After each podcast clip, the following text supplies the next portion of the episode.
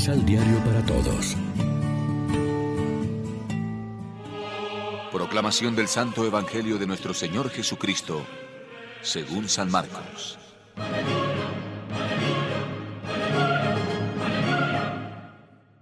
Cuando la gente salió de la casa de oración, Jesús se vino a la casa de Simón y Andrés con Santiago y Juan. La suegra de Simón estaba en cama con fiebre, por lo que muy luego le hablaron de ella. Jesús se acercó y la levantó tomándola de la mano. Se le quitó la fiebre y luego se puso a atenderlos. Pero al atardecer, cuando el sol se ponía, ya estaban trayendo a Jesús todos los enfermos y las personas con espíritus malos. El pueblo estaba ahí reunido delante de la puerta. Jesús sanó a muchos enfermos con dolencias de toda clase. También echó a muchos demonios, pero no los dejaba hablar, porque sabían quién era. De madrugada, cuando todavía estaba muy oscuro, Jesús se levantó, salió y fue a un lugar solitario donde se puso a orar. Simón y sus compañeros fueron a buscarlo y, cuando lo encontraron, le dijeron, Todos te buscan. Y él les contestó, Sigamos más allá. Vamos a los pueblecitos vecinos y yo predicaré también allí. He salido para esto precisamente.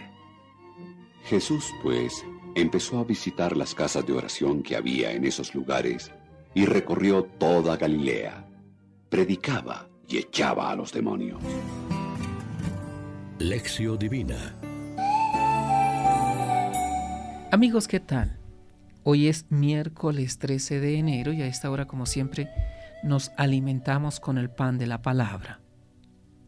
Al salir de la sinagoga, va Jesús a casa de Pedro y cura a su suegra, la toma de la mano y la levanta.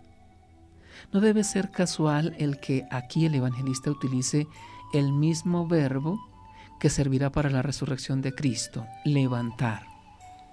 Cristo va comunicando su victoria contra el mal y la muerte, curando enfermos y liberando a los poseídos por el demonio. Luego atiende y cura a otros muchos enfermos y endemoniados.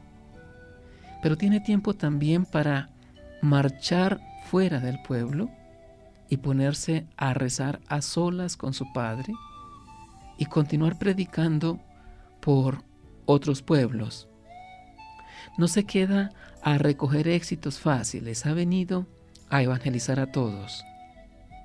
Ahora, después de su Pascua como Señor resucitado, Jesús sigue haciendo con nosotros lo mismo que en la jornada de Cafarnaún. Sigue luchando contra el mal y curándonos, si queremos y se lo pedimos, de nuestros males, de nuestros particulares demonios, esclavitudes y debilidades.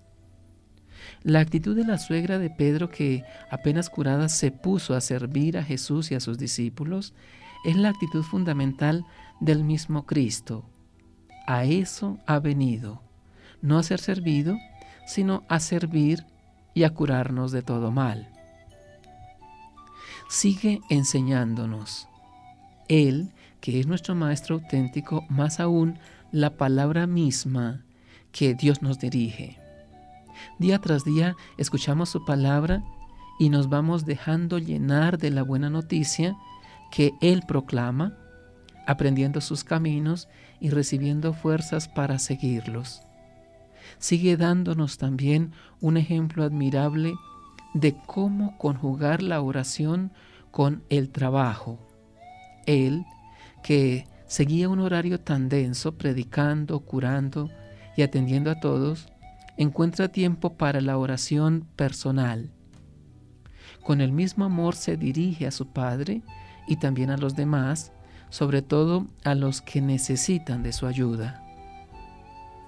Reflexionemos. Frente al poder del mal, actuamos con la misma disponibilidad de Jesús que entrega su vida y su tiempo en bien de los que sufren. Oremos juntos. Señor Jesús, que viniste a cumplir la voluntad del Padre, que te hiciste siervo por amor. Enséñanos a agradar al Padre Celestial cumpliendo su santa voluntad. Amén. María, Reina de los Apóstoles, ruega por nosotros.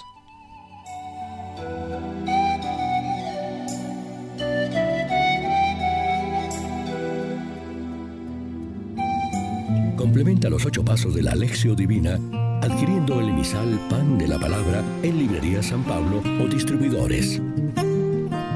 Más información www.sanpablo.co Pan de la Palabra